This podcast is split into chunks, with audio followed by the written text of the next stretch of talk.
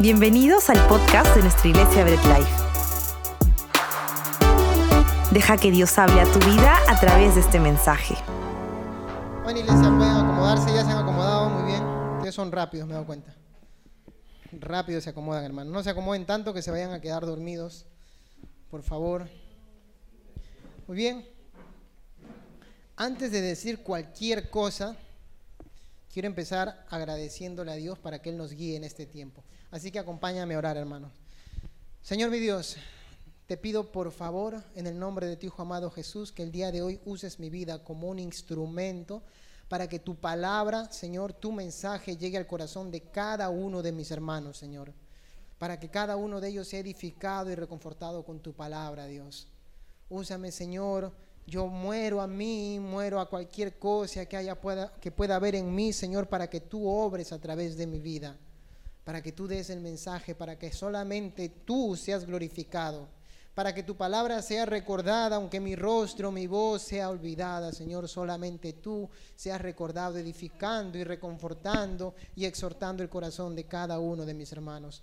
Gracias te damos, mi buen Dios, por este tiempo, por esta tarde, Señor Jesús, y por esta palabra que tú nos vas a dar el día de hoy. Estamos agradecidos contigo en el nombre de Jesús. Amén, hermanos, y amén. Excelente, muy bien. Vamos a empezar recordando cómo se llama la serie que estamos trabajando. ¿Cómo se llama? De nuevo, a ver, ¿cómo se llama la serie que estamos trabajando? Reseteo, hermanos.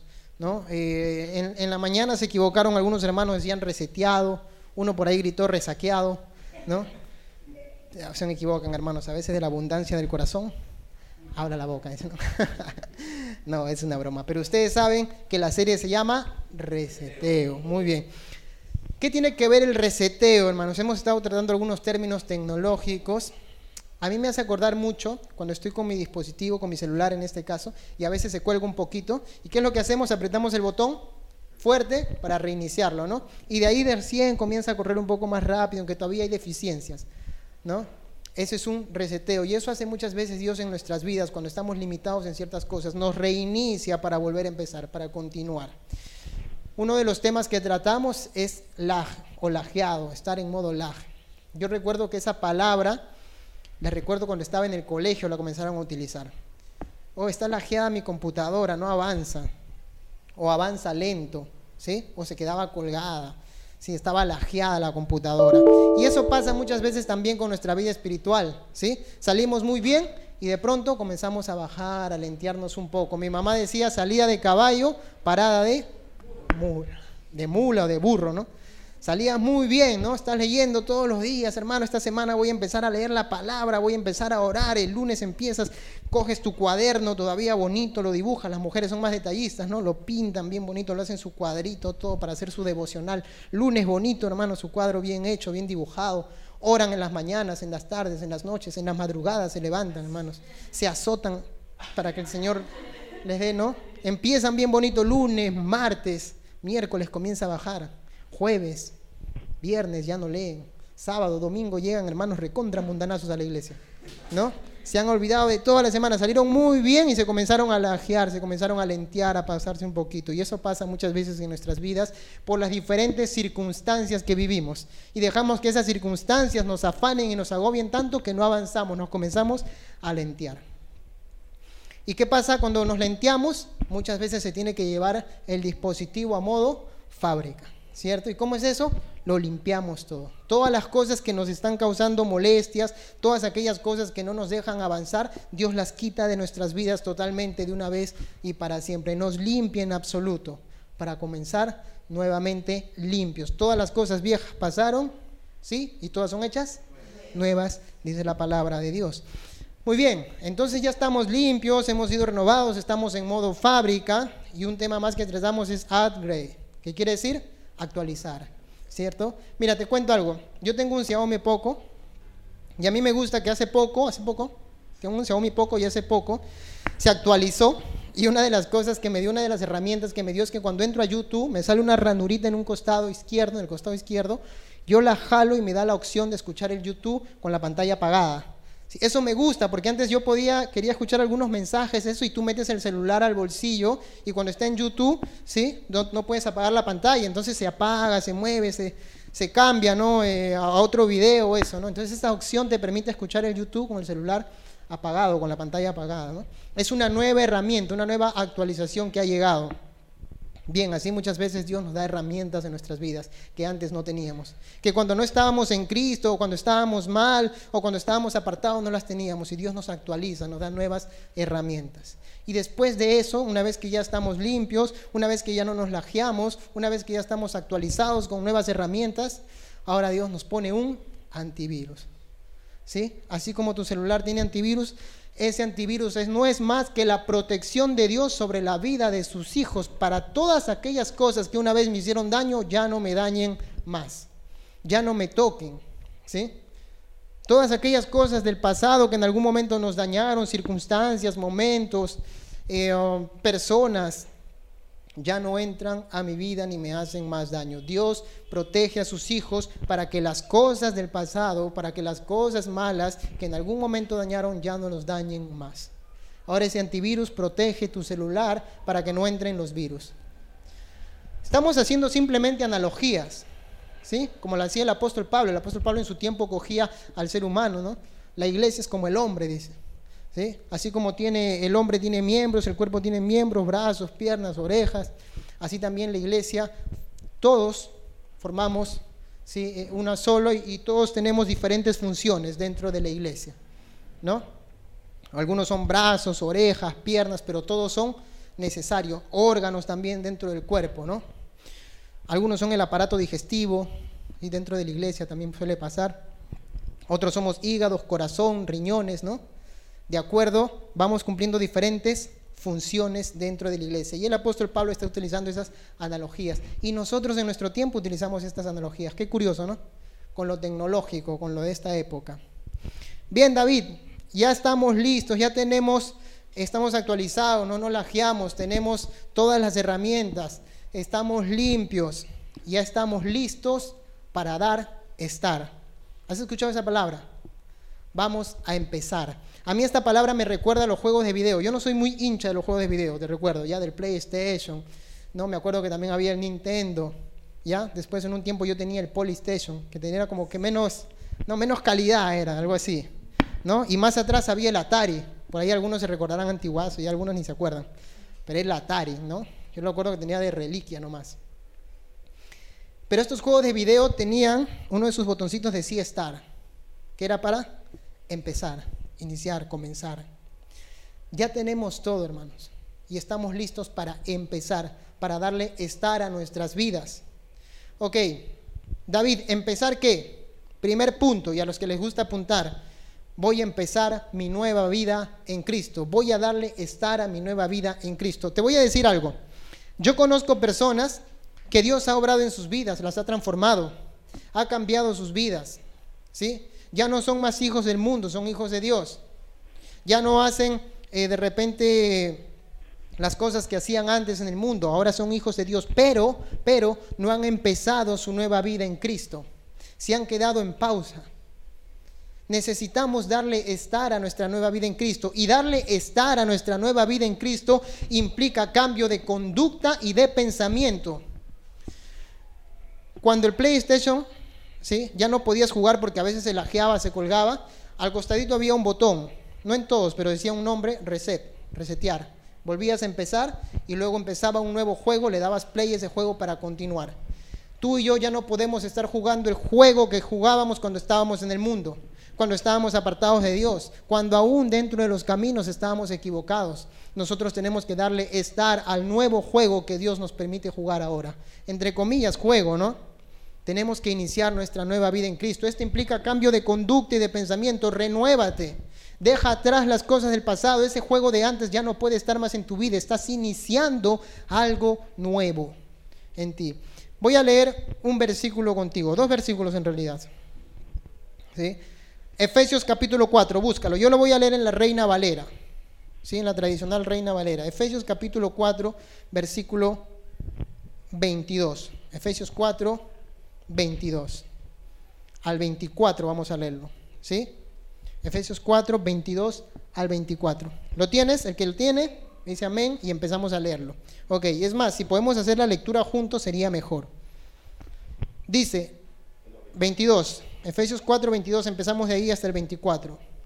En cuanto a la pasada manera de vivir, despojaos del viejo hombre, que está viciado conforme a los deseos engañosos, y renovaos en el espíritu de vuestra mente, y vestidos del nuevo hombre, creado según Dios en la justicia y santidad de la verdad. Que dice, despojaos del viejo hombre. Cuando tú le das estar a tu nueva vida en Cristo, tienes que olvidarte de todo lo que era atrás. Tienes que olvidarte de ese juego anterior. Estás empezando una nueva vida en Cristo. Cambio de conducta, cambio de pensamiento. Ese viejo hombre quedó atrás. Ahora las cosas son hechas nuevas. Estoy empezando de nuevo. No puedo seguir arrastrando las cosas del pasado, los traumas del pasado. No puedo seguir arrastrando lo que antes cargaba, ahora tengo que reiniciar y empezar un nuevo juego. Dale estar a tu nueva vida en Cristo. Cambio de conducta y de pensamiento. No puedo seguir pensando igual, no puedo seguir comportándome igual. Tengo que darle estar a mi nueva vida en Cristo. No te quedes donde estás. Inicia tu nueva vida en Cristo. Despojaos del viejo hombre. En el griego le dicen al nuevo hombre, el antropos gainé, el nuevo hombre, ese que ha sido cambiado, reformado, transformado, ese que ya no tiene las cosas del pasado, ese que Dios lo ha limpiado y ahora está empezando de nuevo. ¿Por qué desaprovechamos la oportunidad que Dios nos ha dado? Si Dios me ha dado una nueva vida, ¿por qué yo la desaprovecho y quiero seguir viviendo la vida del pasado? ¿Te has dado cuenta de eso? Dios me ha dado una nueva vida y yo quiero seguir viviendo la vida del pasado. No le doy estar a mi nueva vida en Cristo. David, yo quiero vivir esa nueva vida en Cristo. Quiero darle estar a mi nueva vida en Cristo. Ok, vamos a darle estar a esa nueva vida en Cristo. Pero sabes, te voy a decir algo. Darle estar a mi nueva vida en Cristo también implica algo. Implica obediencia. Ojo con esto. ¿Qué implica mi nueva vida en Cristo? Obediencia. Debo de darle estar a mi obediencia en Cristo Jesús. Ese es mi segundo punto. ¿Sí? Estar a mi nueva vida en Cristo. Ojo, hermanos. Cuando tú tienes tu celular, ¿sí? Y tu celular muchas veces está lajeado, está lenteado, no avanza. Tú quieres entrar a un aplicativo, abre otro. Quieres entrar a un lugar, se va para otro lado. Quieres prenderlo, se apaga. No te está obedeciendo. ¿Cierto? No te está obedeciendo. Tú agarras tu celular, me ha pasado muchas veces, apretas y apretas de cólera, ¿no? Y no te hace caso, no te obedece. ¿Por qué? Porque ese celular necesita ser renovado, necesita ser cambiado, necesita regresar a modo fábrica. Pero si tú ya has sido cambiado, renovado, ya estás en modo fábrica, ya estás actualizado, ahora tú tienes que obedecer. Cuando ya mi celular ha sido renovado, cambiado, lo han limpiado de todo, ahora yo lo prendo, lo enciendo y me obedece. Ahora el celular está a la disposición de aquel que lo tiene en sus manos. Y entonces nosotros como creyentes ahora estamos a la disposición de aquel que nos sostiene en sus manos. ¿Y quién es ese? Dios. Nosotros estamos dispuestos a la voluntad de aquel que nos sostiene en sus manos. Dale estar a tu vida de obediencia. Hermano, sí, yo eh, te digo algo, yo he vuelto a nacer, he entregado mi vida a Cristo, lo reconozco como Señor y Salvador, pero no estoy haciendo lo que la palabra de Dios dice. Lee conmigo esto. Juan capítulo 14, léelo hermano. Juan capítulo 14, versículo 23. Yo lo voy a leer en la nueva versión internacional. ¿sí? Este versículo lo voy a leer en la nueva versión internacional, porque me gusta la traducción que hace aquí. ¿Lo tienes? Juan 14, 23. Ven, lo leemos entonces. El que me ama obedecerá mi palabra. La reina Valera dice guardará, que es sinónimo y mi Padre lo amará y haremos nuestra morada en él. El que me ama, ¿qué? Obedecerá mi palabra. La obediencia del creyente se ve manifiesto en el cumplimiento de su palabra. Vuelvo y te repito, hermanos. La obediencia del creyente se ve manifiesta en el cumplimiento de su palabra. No me digas que eres obediente a Dios cuando no cumples con lo que su palabra dice. La palabra de Dios dice, orar sin Sin cesar no, sino sin cesar. ¿Y eso qué quiere decir? Que debo de estar orando todo el tiempo. Ok, David, pero yo no me la puedo pasar todo el día de rodillas, pero yo no te he dicho eso. Dios es omnipresente. Tú puedes estar caminando de aquí a tu casa e ir conversando con Dios. Tú puedes estar con tu amigo al lado conversando y también diciéndole, Señor, ¿qué mensaje quieres tú que yo le dé a este joven o a esta jovencita que está conversando conmigo? Tú puedes ir hacia la tienda y puedes ir conversando, Señor, voy a comprar esto. Señor, tú puedes estar conversando con Dios todo el tiempo porque Dios es omnipresente, pero ¿sabes cuál es el problema? Que nosotros nos metemos a nuestro cuarto por las mañanas, le oramos a Dios y después nos olvidamos de Él durante todo el día. Pero si durante el día me pasa una tragedia, oh Dios mío, ahí sí me acuerdo. Y ahí le oro a Dios. Pero Dios es el que está siempre conmigo. ¿Por qué soy indiferente a la presencia de Dios en mi vida y no converso con Él todo el tiempo? La palabra dice, orad sin cesar, hermanos todo el tiempo, todo el momento. Hay hermanos que dicen, hermanos, yo oro tres veces al día, cuatro veces al día. ¿Tú cuántas veces oras? Yo oro una sola vez. Empiezo en la mañana y termino en la noche. Todo el tiempo conversamos con Dios, hermanos. No seamos indiferentes a la presencia de Dios. Esa es parte de nuestra obediencia, de darle estar a la obediencia de Dios. La palabra de Dios dice, medita en la palabra de día y de... Ustedes conocen palabra, hermanos, muy bien. Medita en la palabra de día y de noche. Eso en el hebreo, en el griego, en cualquier idioma quiere decir de día y de noche. La pregunta es, ¿estamos meditando en la palabra de día y de noche? Si no lo estamos haciendo, no estamos siendo obedientes a la palabra de Dios. No le hemos dado estar a nuestra palabra, a la obediencia en Cristo Jesús. No hemos empezado a obedecer. Medita en ella de día y de noche, en la palabra, constantemente, continuamente, aunque no la entiendas, busca, pregunta. Esta semana estoy contento porque tres personas, dos personas de la iglesia me han escrito haciendo preguntas sobre, sobre cuestiones bíblicas. Y eso me alegra mucho porque siempre les estoy diciendo, hermanos, pregunten. Lo que no saben, pregunten, ¿no? Y eso también nos ayuda a nosotros. Pregunten, hermanos. ¿Sí? Pregunten para poder aprender cada día más, como el burrito de Cher, no pregunten, pregunten. Tenemos que estar todo el tiempo buscando de Dios, hermanos. Ahora, yo sé que ustedes saben esto también. No dejéis de congregar como algunos tienen por... Hermanos, ustedes conocen la palabra. Debemos estar congregando constantemente. No un día sí, un día no. A veces la iglesia está llena, a veces la iglesia está vacía. Parece la selección de Perú, un partido juega bien, otro mal, ¿no? Debemos ser constantes, hermanos, todo el tiempo buscando de Dios. No dejéis de congregar. No, hermano, es que usted no sabe lo que pasó hoy día. No se imagina, hermano. Le voy a contar. No, no, me cuentes nada. Le voy a contar, hermano, para que usted sepa lo que ha pasado el día de hoy. Por eso que no he podido venir a congregar. No, hermanos, busquemos. Durante la semana el pastor mandó al grupo un mensaje, ¿lo vieron? ¿Sí? A menos que tengas mucho trabajo como Noé, ¿no? A menos que, bueno, y una serie de cosas que no me acuerdo, hermano. Pero la cosa es que estaba ahí, que tú tenías que venir a congregar. Ese es el punto y es parte de nuestra obediencia. Dale estar a tu obediencia en Cristo. Empieza a obedecer, hermanos. Parte de la obediencia, ¿sí?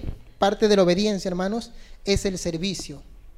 Ojo, parte de mi obediencia es el servicio. Yo, yo les hago una pregunta. ¿Cuántos de nosotros le hemos dado estar a nuestra vida de servicio en Cristo? ¿Cuántos de nosotros le hemos dado estar a nuestra vida de servicio en Cristo? ¿Cuántos de nosotros estamos durante la semana diciéndole, pastor, ¿en qué puedo ayudar? ¿En qué puedo servir? ¿Dónde puedo participar? Quiero estar siquiera en la puerta, quiero ayudar a poner las sillas, quiero hacer esto, quiero hacer lo otro. Y no solamente dentro de la iglesia, sino también fuera, sirviéndole a Cristo. ¿Cuántos de nosotros estamos insistiendo? Esa debe ser una necesidad intrínseca, inherente en el creyente. Eso debe estar en Él. Y en el momento en que no esté, preocúpate porque esa necesidad de servir debe estar en ti constantemente, continuamente. David, ¿cómo comparamos eso con el celular? Porque estamos haciendo analogías, ¿no? No solamente el celular, sino la lacto y cualquier otro dispositivo que podamos tener. Ok. Este celular ha sido creado para su beneficio propio, ha sido creado para su gloria propia. ¿Qué sentido tiene un celular si no está en las manos del hombre? No tiene ningún sentido. Pero en tus manos a ti te sirve. ¿Para qué? Para llamar, para mandar mensajes, para mandar WhatsApp. Puedes hacer archivos y documentos, porque muchos celulares hoy en día son como pequeñas computadoras. Puedes hacer documentos, puedes pagar tus servicios. Te sirve. ¿cierto? Él te sirve a ti. Esa debe ser nuestra vida de servicio como creyentes. Nosotros no estamos aquí para nuestro propio beneficio, sino para el servicio a Dios y por ende a los demás. A mi prójimo. Debo estar constantemente sirviendo. Ese debe ser mi deseo. Lee conmigo este versículo, me encanta. Todos los versículos me encantan. Marcos capítulo 10. Lo voy a leer en la Reina Valera nuevamente, esta versión. Marcos 10, ubícate ahí, hermanos. Versículo 43 al 45. Marcos 10, 43 al 45. Vamos a leerlo. Todos lo tenemos, ¿sí? Amén. Muy bien. Pero no será así entre vosotros, sino el que quiera hacerse grande entre vosotros será vuestro servidor. Y el que de vosotros quiera ser el primero será siervo de todos. Porque el Hijo del Hombre no vino para ser servido, sino para servir y dar su vida en rescate por muchos. Me encanta, hermanos. Te voy a dar un poco de contexto. Está Jesús con sus discípulos. Ojo aquí, mira, está Jesús con sus discípulos. Y dos de sus discípulos se le acercan, Jacobo y Juan. Jacobo, vamos a conversar con Jesús. Señor, cuando estés en tu reino, cuando estés en tu gloria, ponlo a mi hermano a la derecha y a mí a la izquierda. Eso es sinónimo de qué? De gobierno, de autoridad. Queremos gobernar juntamente contigo, porque ellos tenían un concepto de gobierno y de reino terrenal de parte de Jesús. Jesús se va a establecer aquí, va a quitar al imperio romano que nos está, nos tiene subyugados y ahora nosotros vamos a estar gobernando juntamente con Jesús. Ya no vamos a ser más servidores, ahora nos van a servir a nosotros. Nos vamos a sentar en el trono junto con Jesús. Dice el texto bíblico que los otros diez se molestaron. Y no se molestaron porque estos estaban hablando mal, sino porque ellos también tenían lo mismo en su corazón y Jacobo y Juan se habían adelantado. No se adelantaron. Ellos también querían sentarse en el trono. Querían estar juntamente con él. Tenían concepto de terrenal. Tenían concepto de que me sirvan. Y esto se ha metido también dentro de las iglesias aquellos que se hacen llamar apóstoles, patriarcas, querubines, y todos esos títulos que están más arriba porque piensan que mientras más arriba los demás me tienen que servir a mí. Pero Jesús viene y les pone el parche, espérate un ratito, les dice. Jacob y Juan, escúchenme algo que les voy a decir bien claro. Les voy a decir algo. En mi reino las cosas son de cabeza. Es al revés. El que está arriba le sirve a los demás. El que está más arriba y tiene más responsabilidades, ese viene y le lava los pies a los demás. En mi reino las cosas son diferentes, cuando se equivocaron. No es así. Yo no me imagino en ese momento la expresión de los apóstoles, Señor, venimos de servirle al imperio romano, estamos subyugados ante ellos, y ahora tú nos dices que todavía tenemos que seguir sirviendo a los demás. No están dispuestos, hermanos, a servir. No habían entendido el concepto de servicio debemos de dar estar a nuestra vida en servicio. David, pero tú no sabes, yo me he equivocado, he fallado, yo ya no creo que Dios quiera que yo le sirva. Te voy a contar una historia que a mí me encanta mucho. Está el apóstol eh, Pedro, casi digo otro nombre, el apóstol Pedro, ¿sí? Y Pedro había negado a Jesús cuántas veces? Hermanos, ustedes conocen la Biblia, muy bien. Había negado a Pedro tres veces el apóstol Pedro. Y dice que Pedro se sentía muy mal que cuando se encuentra con Jesús nuevamente, ya este había resucitado, se encuentra con Jesús, Jesús le dice, Pedro, ¿me amas? Y Pedro ¿qué le dice, Señor, te quiero. Cuida mi rebaño, Pedro. Pedro, ¿me amas? Señor, yo me imagino la cara de Pedro. Hace unos días lo había negado. ¿Cómo estaría ese hombre con esa carga? A mi Dios lo han crucificado y yo lo he negado. Y ahora viene y me pregunta si lo amo. Pedro no se atrevía a decirle. ¿Y qué le dice, Señor? Te quiero. Cuida mis ovejas. Pedro, ¿me amas? Señor, tú conoces todo, Dios. Pedro, apacienta mis ovejas. ¿Sabes qué está haciendo Jesús? Pedro, tú me has fallado, te has equivocado, pero yo soy Dios, te doy una oportunidad. Continúa, ve a hacer lo que yo te he mandado hacer. Cuida mis ovejas, apacienta mi rebaño. Pedro no se sentía calificado para hacerlo, hermanos. Tú te imaginas a Pedro, él había caminado tres años con Jesús. Había dormido junto a Jesús cuántas veces. ¿Cuántas veces habían pasado toda la noche conversando? Jesús había aconsejado a Pedro cuántas veces. ¿Cuántas cosas habría hecho Jesús en la vida de Pedro? ¿Cómo crees que se sentía Pedro? Jesús había sanado a su suegra. Dicen algunos que por eso lo negó, pero no, no creo que sea por eso. Pero bueno, algunos dicen que lo negó justo a Pedro Jesús por eso, porque le había sanado a la suegra. Pero Jesús, Pedro y Jesús habían pasado grandes momentos, tres años.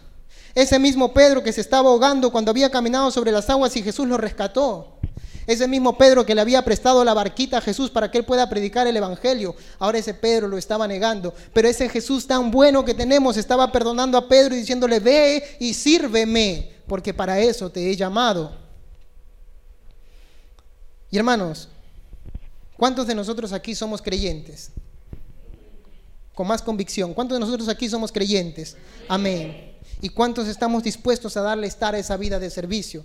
con esa desesperación, con esas ganas. Después lo vas a ver a Pedro predicándole a muchas personas, levantando un cojo.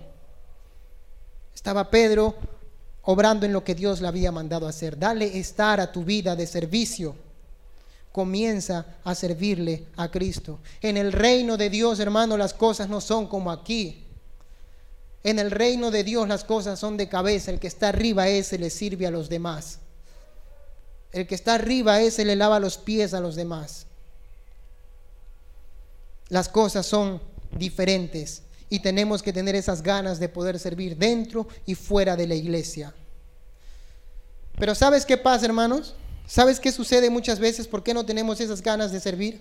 ¿O por qué a veces no estamos dispuestos a hacerlo? Porque no hemos muerto a nosotros mismos, no hemos empezado a morir a nosotros. Vuelvo y te pongo este ejemplo. El dispositivo, ya sea celular, sea laptop, cualquier otro, ha sido creado para el servicio de los demás. Ha sido creado para que los demás los disfruten. Él no está pensando en cumplir sus sueños. Él está en tus manos para que tú puedas satisfacer los tuyos. Tengo que hacer esto, tengo que hacer lo otro. Tú y yo estamos en las manos de Dios para satisfacer los sueños de Dios, no los tuyos propios. Los de Él. Estamos en las manos de Él para hacer su voluntad, no la nuestra. Estamos en las manos de Dios para que Él haga con nosotros como Él quiere en nuestras vidas. David, pero yo tengo sueños. Tú me estás diciendo que no los tengas. No, no, no, yo no te estoy diciendo que no tengas sueños. Yo te estoy diciendo que sí, puedes tener tus sueños y tus anhelos, pero si tus sueños y tus anhelos se oponen a la voluntad y a los sueños de Dios, tienes que estar dispuesto a morir a ti, a renunciar a ti para poderle servir a Dios. No puedes servirle mientras tú no estés dispuesto a renunciar a tus sueños. David, yo quiero tener una gran casa con muchos carros y nunca pasar hambre. ¿Y qué pasa si Dios te dice, yo quiero que vayas y me sirvas en un pueblo donde vas a pasar necesidad, pero quiero que prediques la palabra ahí porque hay gente que tiene necesidad de conocerme? Señor, pero yo ya no quiero pasar hambre. Si tus sueños se oponen a los de Dios, tienes que estar dispuesto a renunciar a ellos. ¿Sabes que el joven rico se le acerca a Jesús y le dice, Señor, ¿qué debo hacer para heredar la vida eterna? Y Jesús le dice, cumple con los mandamientos. Todo eso lo he hecho desde mi juventud. Ah, solamente te falta una cosa. Deja tus riquezas y sígueme. No, no, eso no. Todo menos eso, Jesús. No estás dispuesto a renunciar, a soltar cosas, a soltar personas, a soltar momentos. Si no estás dispuesto a hacerlo, no estás dispuesto a servir, no vas a poder servirle a Dios si no estás dispuesto a renunciar a aquello a lo que te has aferrado. Lee conmigo este versículo.